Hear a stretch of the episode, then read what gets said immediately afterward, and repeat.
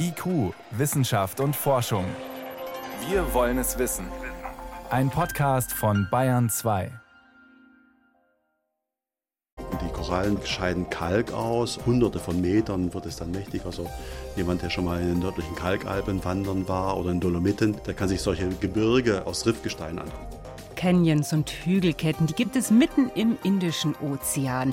Geologen haben dort jetzt faszinierende Unterwasserlandschaften erkundet. Korallenriffe, die Hoffnung machen in Zeiten des Klimawandels. Warum? Das ist eines unserer Themen heute. Außerdem geht es um zu viel Aluminium im Körper und um Gentechnik und maßgeschneiderte Babys. Wissenschaft auf Bayern 2 entdecken. Heute mit Miriam Stumpfe. Es gibt Designer-Schuhe, Designer-Kaffeekannen, Designer-Uhren, Designer-Sessel und bald vielleicht auch Designer-Babys. Die moderne Gentechnik hat schon viele zu düsteren Fantasien angeregt. Wenn wir ins Erbgut von Pflanzen und Tieren eingreifen, werden wir dann irgendwann das auch bei unseren eigenen Kindern versuchen? Können wir Embryonen gentechnisch verändern und sie mit Eigenschaften ganz nach unseren Wünschen ausstatten? Seitdem ein chinesischer Wissenschaftler letztes Jahr Zwillingsembryonen verändert hat und sie resistent gegen HIV zu machen, hat diese Vorstellung wieder neue Nahrung bekommen. Eine israelische Forschergruppe hat diese Frage jetzt mal ganz ernsthaft in einer Studie durchgespielt. Meine Kollegin Daniela Remus weiß mehr darüber. Was genau haben die Wissenschaftler denn gemacht?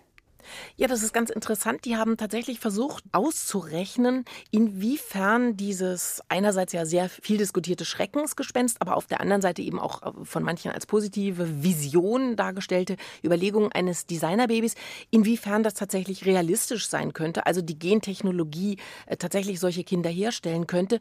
Denn bis jetzt ist es ja so, dass diese ganzen gentechnischen Maßnahmen eingesetzt werden, um einzelne Gene zu verändern, also zum Beispiel Krankheiten zu beheben, die auf einem Gen sitzen, wie beispielsweise Mukoviszidose oder die resistent machen, wie diese Zwillinge gegen das HIV-Virus. Mhm. Und die wollten das jetzt eben einfach einmal richtig durchrechnen, ob es denn überhaupt möglich sein könnte, komplexe Eigenschaften, komplexe Merkmale, ob man eben auch die gentechnisch würde positiv verändern können. Also das Ganze ist ein Gedankenexperiment. Ja, Genau, es ist kein Experiment, das da hat niemand im Labor gestanden. Die haben sich die Datensätze von 102 israelischen Paaren und von 1000 griechischen Männern genommen und haben dann eben versucht auszurechnen, was ist jetzt die bestmögliche Kombination, wenn man diese verschiedenen Genome miteinander kombiniert.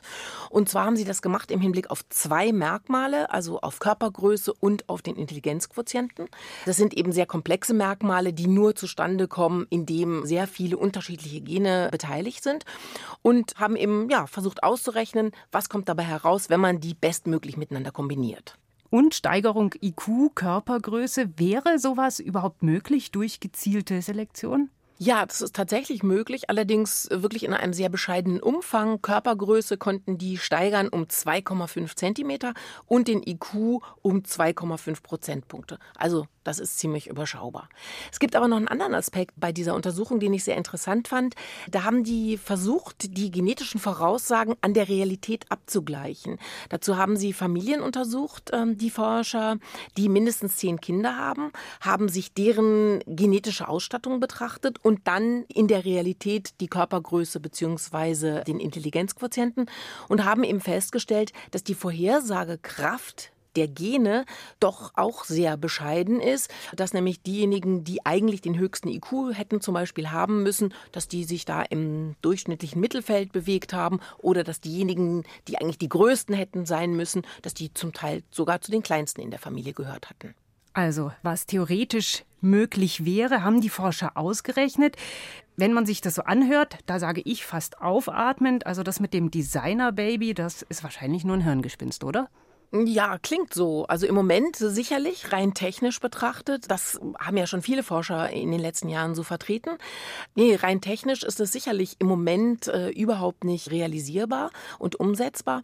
Aber ich finde trotzdem, dass man sich da jetzt nicht zurücklehnen sollte und sagen sollte, ach ja, alles irgendwann vielleicht mal ferne Zukunftsmusik. Ich finde schon interessant, dass die Forscher damit ja auch so eine Grenze überschritten haben. Also die haben ganz konkret überlegt, wenn wir das technisch alles besser in den Griff bekommen mit der Gentechnologie, Was können wir damit tatsächlich erreichen? Und natürlich ist das im Moment so noch nicht umsetzbar. Aber ich finde doch, dass uns diese Forschung auch dazu bewegen sollte, ernsthaft darüber nachzudenken, welche Normen wir im Hinblick auf die Verbesserung des menschlichen Erbguts eben gerne installiert haben möchten und äh, die wir eben auch nicht hintergangen sehen möchten in Zukunft. Wie realistisch sind sogenannte Designerbabys? Was kann die moderne Gentechnik? Das haben Forscher in einer aktuellen Studie versucht in Zahlen zu fassen. Für Bayern 2 berichtete darüber Daniela Remus.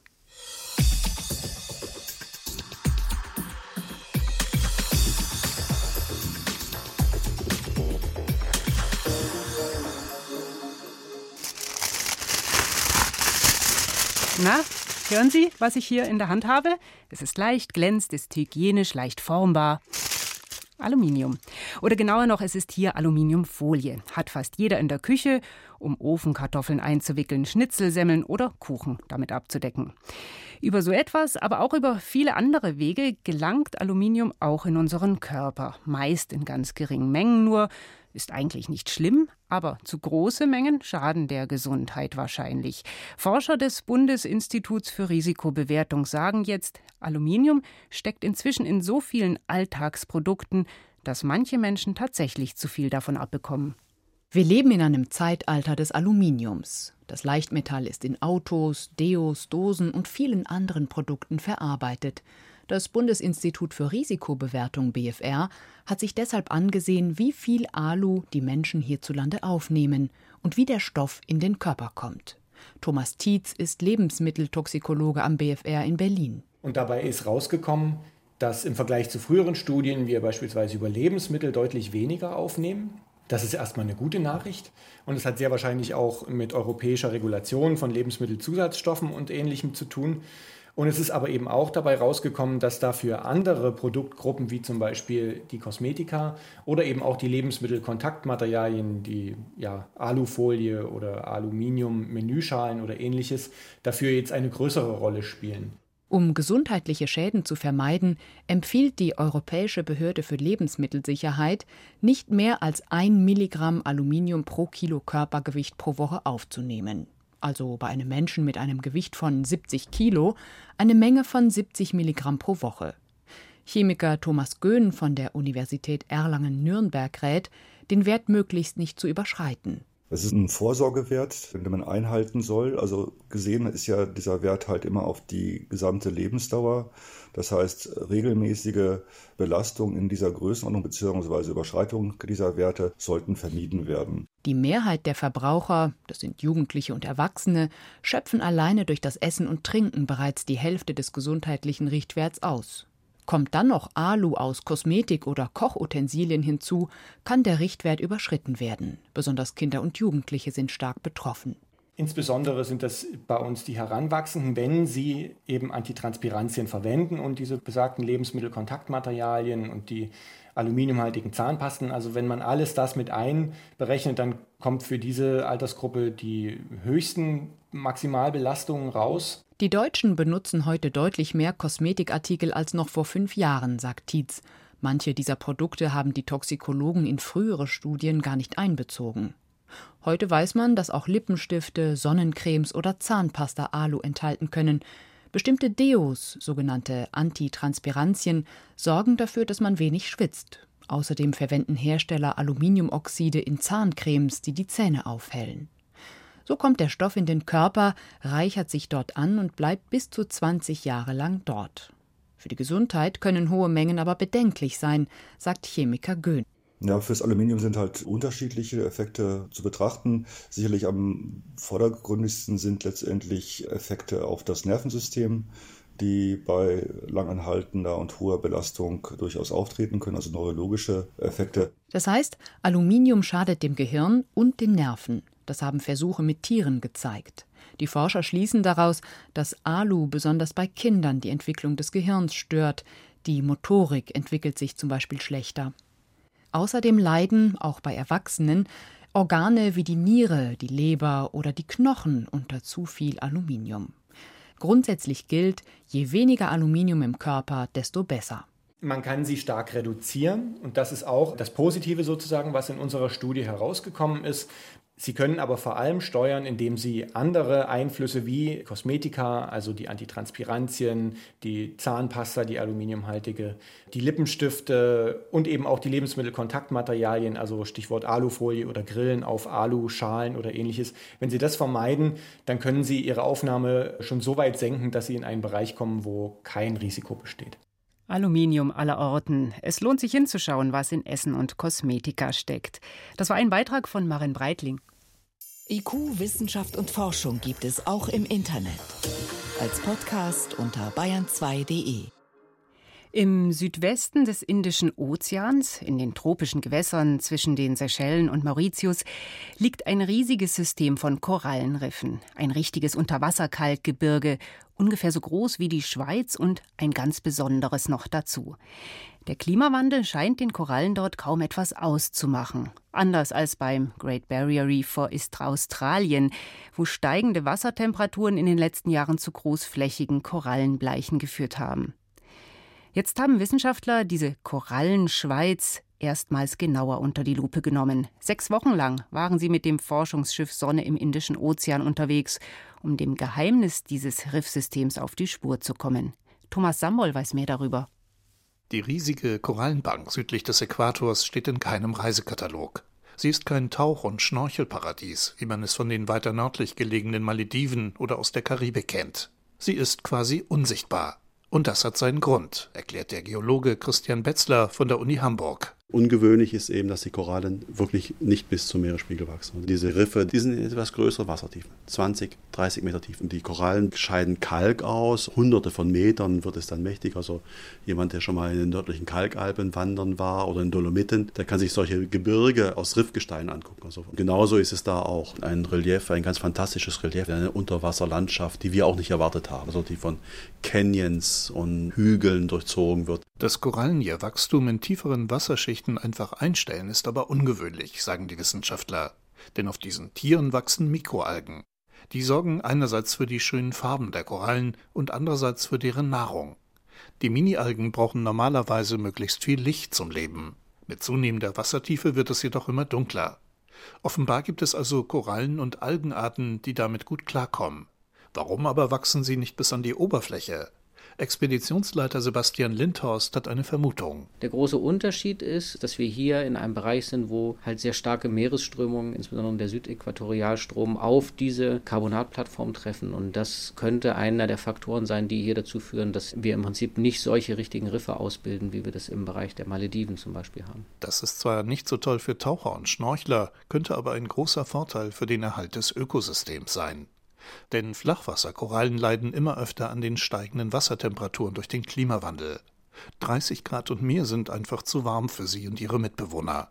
Die Mikroalgen suchen das Weite. Die Koralle verliert ihre Ernährer und ihre Farbe. Sie wird käseweiß und stirbt. Eine Todesspirale, die in der Fachsprache Korallenbleiche heißt.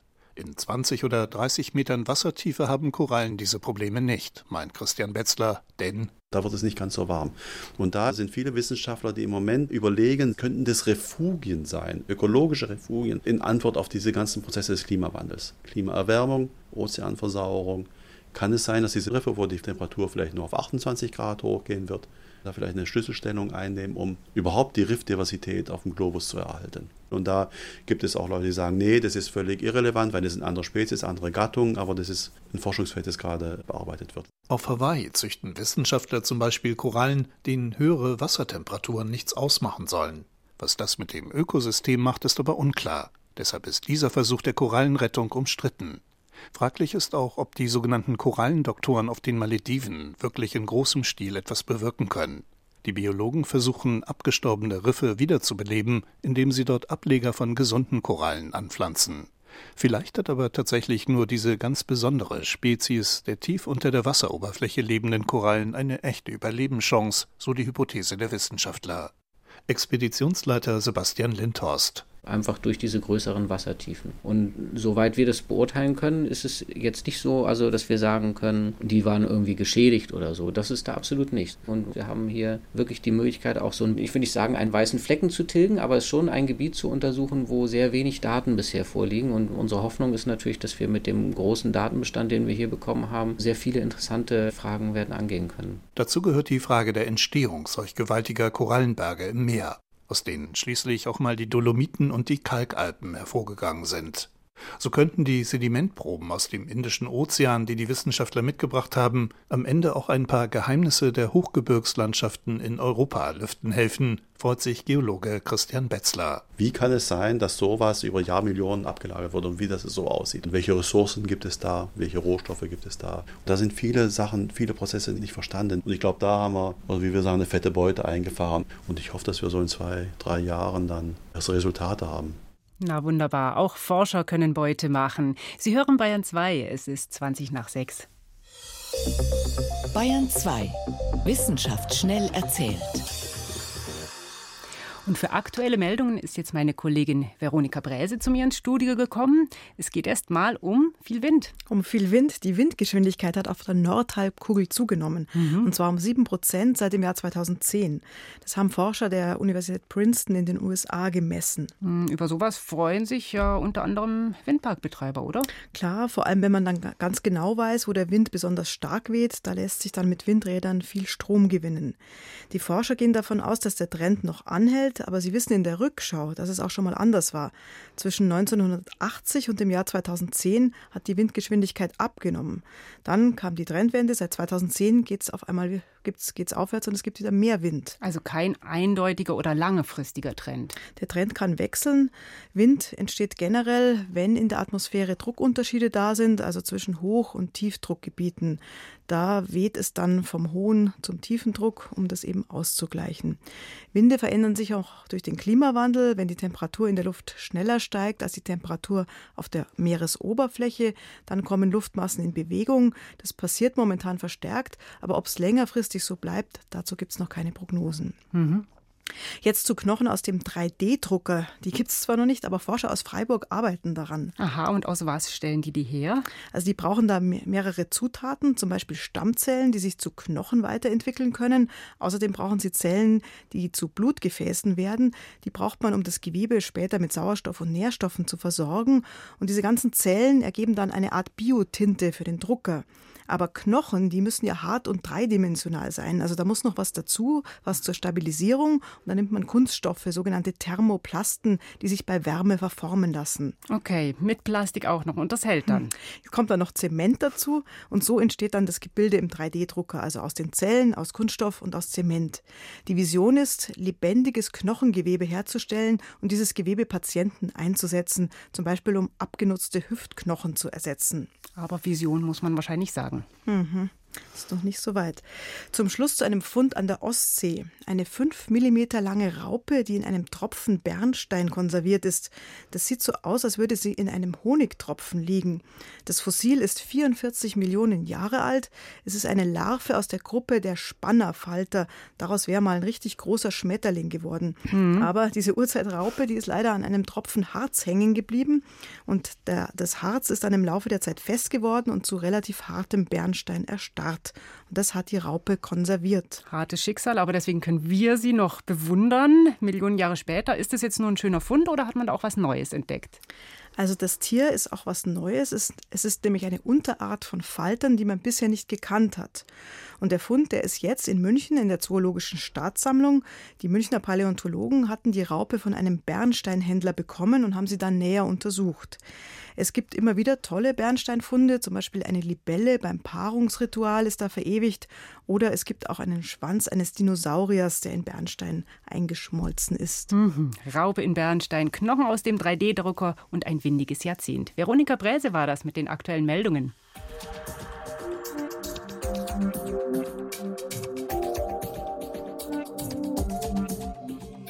Flugzeuge sind CO2-Schleudern und das wird lange Zeit auch noch so bleiben, weil sie ihre Last erstmal in die Höhe heben, bevor sie sie von A nach B transportieren, brauchen sie viel Energie und diese Energie wird noch lange aus fossilen Treibstoffen kommen. Bis mal genug Biokerosin oder synthetische Treibstoffe da sind, um die Turbinen von abertausenden Flugzeugen auf der Welt zu füttern, werden Jahrzehnte vergehen. Deswegen tüfteln Ingenieure daran, wie Flugzeuge wenigstens etwas effizienter werden. Klar ist, Flügel mit großer Spannweite und geringem Gewicht können helfen, Treibstoff zu sparen. Doch sie sind nicht so stabil. In Oberpfaffenhofen bei München testen Forscher, wie sie trotzdem leichte Tragflächen bauen können. Eine Handvoll Mitarbeiter der Technischen Universität München steht um ein großes Modellflugzeug herum. Vorbereitungen für den Start. Sie checken die Elektronik an Bord und überprüfen, ob sämtliche Ruder und Klappen auf die Befehle der Fernsteuerung reagieren. Fabian Wiedemann ist einer der beiden Piloten bei diesem Test. Für ein ferngesteuertes Flugzeug hat die Maschine eine respektable Größe. Die Spannweite ist 7 Meter und die Rumpflänge ist 3,5 Meter ungefähr. Das Gewicht ist 65 Kilo. Angetrieben wird der Flieger von einer kleinen Turbine, die oben auf dem Rumpf sitzt knapp hinter den weit ausladenden Tragflächen. Genau um die soll es beim Test gehen. Deshalb sind sie vollgepackt mit Technik. In die Flügel sind Sensoren drin, die das Ganze aufzeichnen. Also die Biegung, alles, was der Flügel macht, das zeichnet er auf und wir werten das später aus. Wir, das sind Wissenschaftlerinnen und Wissenschaftler aus sechs Ländern, die im Rahmen des europäischen Forschungsprojekts FlexOp zusammenarbeiten. Sie wollen besonders effiziente Tragflächen entwickeln, erklärt Gertjan Loje vom Deutschen Zentrum für Luft- und Raumfahrt. Der Ansatz der Forscher? Die Flügel sollen länger und dafür schmaler werden, ähnlich wie bei Segelflugzeugen. Der Vorteil davon ist, dass je höher die Streckung, je geringer der Widerstand ist. Und somit kann man halt erheblich Sprit einsparen. Fünf bis zehn Prozent erhoffen sich die Wissenschaftler. Beziehungsweise, dass ein Flugzeug, dank der neuen Tragflächen, 20 Prozent mehr Last transportieren kann bei gleichem Verbrauch. Die Sache hat allerdings einen Haken. Baut man solche Flügel gewichtsparend, dann werden sie nicht besonders steif. Sie biegen und verdrehen sich in der vorbeiströmenden Luft. Das ist normalerweise nicht weiter dramatisch, aber in bestimmten Situationen kann die Tragfläche in eine Schwingung geraten, die immer stärker wird, erläutert Mirko Hornung. Er leitet den Lehrstuhl für Luftfahrtsysteme der TU München. Man spricht dann von Flattern. Das ist im Grunde genommen, dass der Flügel sich durch die aerodynamische Belastung lokal leicht aufdreht, so dass er noch mehr Auftrieb erzeugen würde. Der Flügel von der Struktur wirkt dann durch seine Trägheit dagegen und würde den im Grunde genommen wieder runterdrehen. Und das führt zu so einer oszillierenden Bewegung und das kann eben so weit gehen, dass es so weit sich aufschaukelt, dass einfach der Flügel zerbricht. Um das zu verhindern, haben die Forscher ihren Flügel unter anderem mit speziell ausgerichteten Kohlefasern konstruiert. Die sollen dafür sorgen, dass sich der Auftrieb nicht an irgendeiner Stelle verändert, wenn sich die Tragfläche im Luftstrom biegt. In der Computersimulation funktioniert das sehr gut. Der Test mit dem ferngesteuerten Demonstrator soll nun Messdaten zum Vergleich liefern, um das Rechenmodell zu optimieren.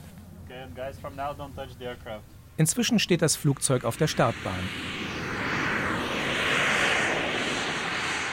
Die Maschine setzt sich in Bewegung. Dem Piloten fällt es zunächst schwer, die Spur zu halten. Dann hebt das Flugzeug schließlich ab. Eine gute Viertelstunde lang kreist der Demonstrator über dem Flughafen, fliegt unterschiedlich enge Kurven, beschleunigt abwärts, zieht nach oben, taucht wieder ab. Dann die Landung. Ähnlich schwierig wie der Start. Die Maschine hüpft ein paar Mal auf dem Asphalt, dreht sich zum Schluss sogar um die eigene Achse. Doch alles geht gut. Nach dem Erstflug ist vor dem Erstflug. Demnächst stehen Tests mit noch flexibleren Tragflächen an. Diese Flügel können Schwingungen sogar aktiv dämpfen, wenn Flattern droht. Sobald die Beschleunigungssensoren Bewegungen melden, die sich aufschaukeln könnten, steuert der Bordrechner automatisch gegen. Und zwar mit Hilfe von Steuerklappen, die den Flügel in die andere Richtung drücken. Ich nutze ganz gezielt die Klappen, indem ich aerodynamische Gegenkräfte aufbringe, um genau dieses Anfachen dann genau abzudämpfen. Also man würde ganz aktiv dann aerodynamische Gegenkräfte erzeugen durch ein ganz schnelles Ausschlagen von den Klappen. Die Ergebnisse der Demonstratorflüge werden die Wissenschaftler auch nutzen, um zu berechnen, was die neu entwickelten Flügeltechnologien im Alltagsbetrieb bringen würden.